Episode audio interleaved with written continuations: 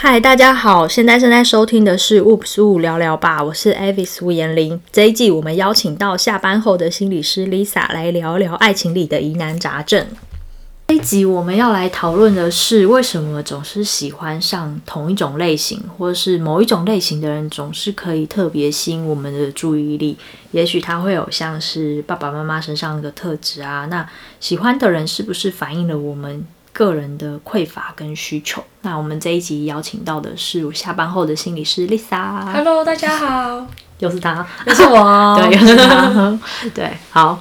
那 Lisa 怎么看待这样的问题？喜欢的类型？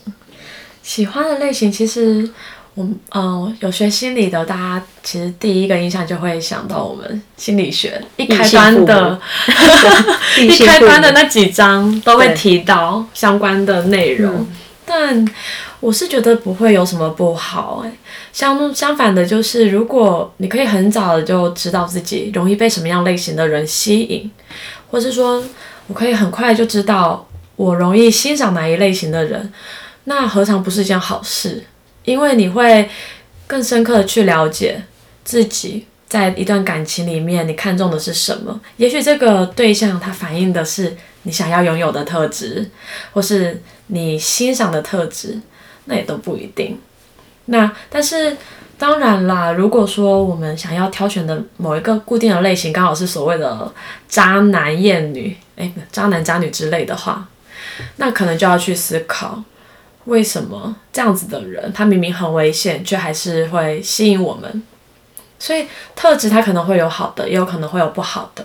嗯，像是可能就是父母关系离异啊，或是有一方家人出轨的那种状态，就好像很容易自己找到类似的对象，嗯，或者是像有暴力倾向的家庭，然后会去找到有暴力的另外一半。就你明明不喜欢这种方式，却会一直在这样的状态，嗯，然后就复制这样的。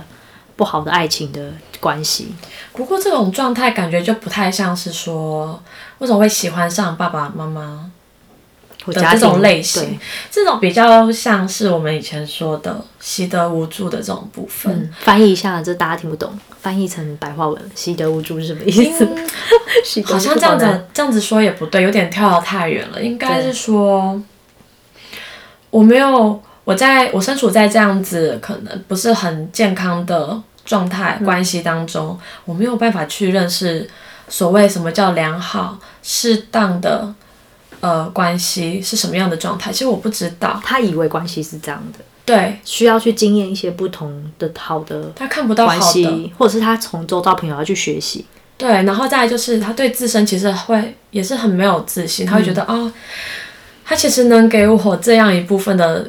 支持就够了，那其他不好部分没关系啦，那就那样吧。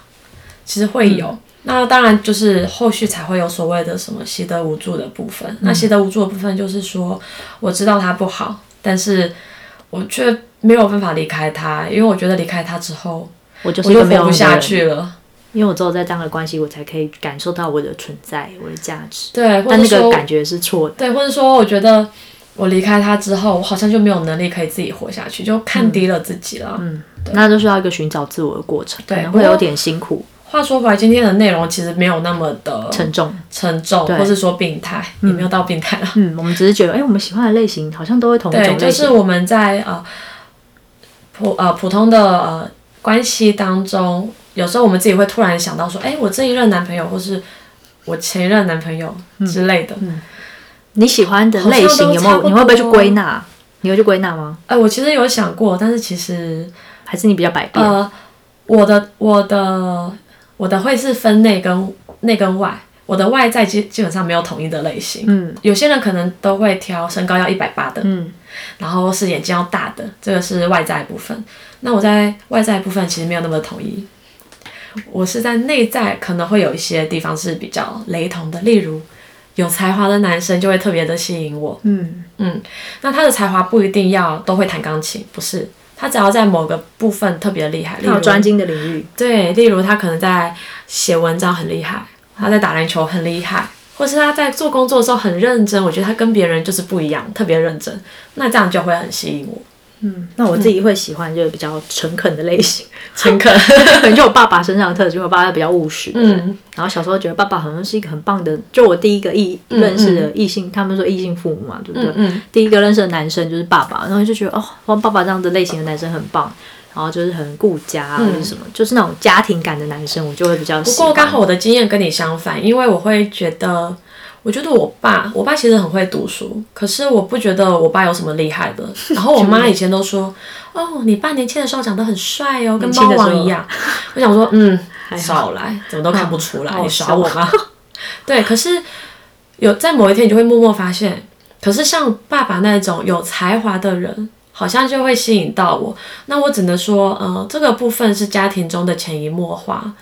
对，那如果家庭带来的影响是好的，你可以留着。嗯、但是像我们之前突然插播的那些比较，嗯、像有家庭暴力啊，或是家庭气氛并不是那么和谐的话，嗯、那它所带来的影响如果是不好的，那你就要清楚的知道啊，我被影响了，那我必须要在呃挑选对象或者在跟对象相处的时候，我要非常小心的去面对这部分，嗯、要有区别的能力。对，那都挑到。如果前后的交往对象你都挑到特质差不多的，我个人觉得是还好，没有什么大问题。就是扣除掉他对你有身体或者精神上的虐待啊、暴力等等的，会有某一方面很相似，但可能有些你不想要的东西，他就会没有了。对，因为你会特别去筛选掉那个。没错，所以这个就是要特别，我现在要特别讲，就是他可能会有前后任，可能会有。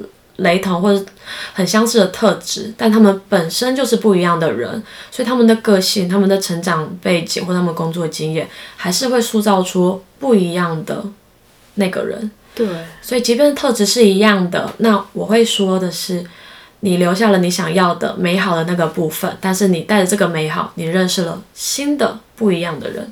对，他还是不一样，嗯、但是我会觉得人会去寻找一种特质是自己熟悉的，像我可能没。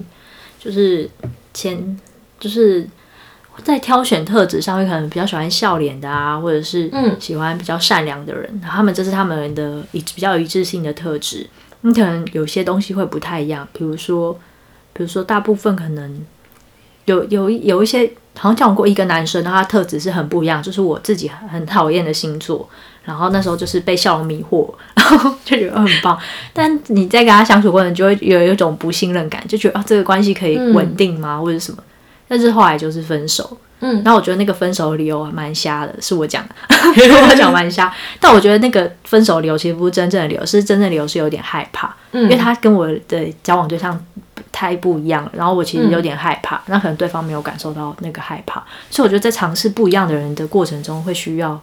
一个过渡期，但有一个好处是因为交往那个对象之后，我就是在那个选择上就是比较不会那么狭隘，就是会觉得一定非要这种类型的不可，嗯、而是开始欣赏说是哎，这种比较多元化的类型，或者是比较他就是因为那个男生太有才华了，然后我觉得太害怕，嗯、他才华已经超越我所能承受了，就我觉得他是太、嗯、在关系里面太没有自信，所以我就逃走了。可是我其实蛮喜欢他，嗯，然后在你再往后回去看的时候，你就觉得哦，那现在好像要先把自己变成一个有自信的人，就可以，对，才不会感觉卑微。可是那个男生可能完全没有察觉到为什么会是这样。可能在他的的等级，他可能就没有理解，他，他没有办法理解当时你的心情。对，其实我以前也有类似的经验，就是我那时候会很焦虑，说我好像找的对象都一样的，因为朋友也是这样说，你怎么都找类似的这种啊？感觉很像，好像听起来就是一件很不好的事情。所以我有尝试跟呃，我觉得我应该不会想要来往的对象交往，但是他可能在呃。追求的过程中，我们相处的挺好的，所以我们就我就想说，好吧，那试试看吧。嗯，那当然这，这这段关系最后也是分手收场。那对我学到的经验就是说，我后来再重新检视我的每一段关系，包含这一段，就是跟可能之前我挑选的类型非常不一样的这个人的时候，其实我再次感受到，就是我可能就是没有办法跟这种类型的人在一起。所以，像我之前挑选的那些类型，其实是可以的。那为什么朋友讲的那些话会让我这么的紧张呢？那这个就是我得要自己去思考的。嗯，自己回到自己身上。对，回到自己的身上，因为并没有说挑选不同类型的人交往才是正确的。或是说都挑同一种类型的人交往才是可以的。其实并没有这样一一定的说法，因为毕竟每一个人都还是很独特的个体。嗯，那他身上有的特质，可能其他人身上也会有。可是，在跟其他的个性交融在一起的时候，它又是一个完全不同的新样貌。嗯，所以其实像我们讨论说，嗯、会不会有一点像爸爸，或是像妈妈喜欢的类型，是不是反映了个人的匮乏跟需求？那也许是一个部分，可以让自己去检视自己。对，先第一步可以去做的事情，诶，他是不是跟谁有点像？嗯，那这个东西好的我们留下来，然后如果不好的话就不要了。对，其实就是做检视，对，对啊、但不用太多批判自己，因为反正人会在相遇的对象。再稍微补充一下，嗯、有时候我们欣赏的对象，我们会。他的他的特质可能是我们匮乏的，例如，呃，我可能会非常憧憬或是非常崇拜那个学历好的，嗯，对。你说你个人吗？哦，还是我我曾经曾经有，嗯，对。那当然并不是崇崇尚名牌的大学，而是说那个背后所代表意涵是，这个人好像就是很聪明，很有才气，嗯，很厉害，是我很崇拜的。那如果我对他的崇拜，是基于呃，我不会贬损自己的地位，然后是一种尊重的话，是这样的关系。如果未来交往的话，是可以持续下去的。但是如果在那样子的崇拜当中，渐渐的我看看低了自己，我觉得天哪，他怎么会想，他怎么会看上我？我搭得上他吗？他应该不会看上我这种人吧？嗯，这时候如果我开始呃否定掉了自己的价值的话。那我可能就不适合跟对方在一起，因为我还是得要保有我自己的自尊心跟我的价值感啊。嗯、那这时候他就就是非常明确的反映出了我的匮乏，而且这个匮乏哦会让我感到非常的自卑。那这样子就是不行的。嗯，但是如果对方的类型刚好反映出了我的需求或匮乏，但是我很愿意。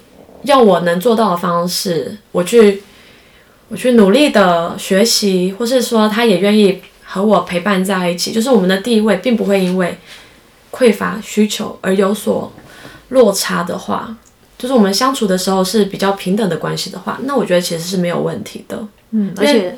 在学习中，像刚才提到那个匮乏，就我刚才有举了一个我曾经的经验，嗯、对，就交往时间很短，那你很喜欢这个人，但就在他身上极度看见自己的不自信，嗯，所以就用一个很小的理由就分手，嗯，但你再往后看，可能你你会有个错觉，你真的很喜欢他，因为可能都还在热恋期，对。对，但对方可能也有点错愕，但再往后看去看的时候，你会想办法去把自己的那个匮乏感，因为你意识到自己的匮乏，嗯，你会去把那个匮乏感。补补足，然后去找回自己的自信心。嗯、所以再往后，如果也遇到一个就是像他一样这么好的男生，或是很就是每件事他太完美，然后你就会觉得你就会很有自信的跟那个人相处，你就会觉得对，就是可以欣赏对方优点，同时可以欣赏自己的，而不会被对方感觉对方的那个光芒，或是嗯，或是那种。或是那个完美可能是自己建构起来，嗯、因为被吓到了。对、哦，怎么可能会有这种事情发生？嗯，对。所以像我们有很多可能已经在一段关系里面的人说啊，很多人都是互补型的啦。那为什么会有这种说法？就是我们都看到对方身上我们自己所没有的东西，嗯、然后因为我们欣赏，我们很赞叹他拥有的东西，所以我们才会想跟对方在一起。嗯、所以对方身上拥有我们没有的。其实是非常正常的事情，只是说我们不能因为这样子，我们所缺乏的，或是我们想要拥有的，而看低了自己。嗯，嗯，而且这个在我们后面要聊的，就是可能小结尾的集数里面会去谈到，不同的年纪去看待这样的关系的时候，是会有不同的应对。但也是在不同的时间，你去经验经验的那样子的感觉，让自己感觉很受伤，或者是觉得嗯，自己怎么会错过这样的人呢？就是你会去想，嗯、然后再往后的日子可能会去不断的经充实自己啊，或让自己变得更好，在不不停的学习一些新的领域，让自己有足够的自信去匹配这样你喜欢的人，嗯、就是让你就不会在在关系里面感觉到有一种不对等。那那不对等不是对方。给你的感觉，对方让你这样子，而是自己让自己这样。对，所以我觉得自己蛮重要的。没错。嗯，那我们这一集就是要做一个小收尾喽。你有什么话想特别跟大家提醒？有欣赏的人，然后从他看到对方身上的优点，或是看从对方身上看到自己所没有拥有的部分，其实都是件好事。重点是不能因为自己没有拥有某某样类型的东西就感到自卑，或是感到自我厌恶，这是不行的。即便有的话，我觉得在离开之后去做一些思考，自己我觉得蛮重要。对，接着再遇到一个好的人，就不会错过他了。嗯，好好的，或者也不会看小自己。对，做自己喜欢的事情，诚实的做自己是非常重要的。嗯嗯，好哦。那我们接下来后面也会谈论到二十三十四十岁的男女的感情观的应变跟成熟或转换，那会作为我们这一季的收尾，还有一些其他的加码彩蛋。对，喜欢我们的频道的话，欢迎订阅五十五聊聊吧。谢谢大家，你们的支持就是我们继续创作的动力。啾咪，拜拜。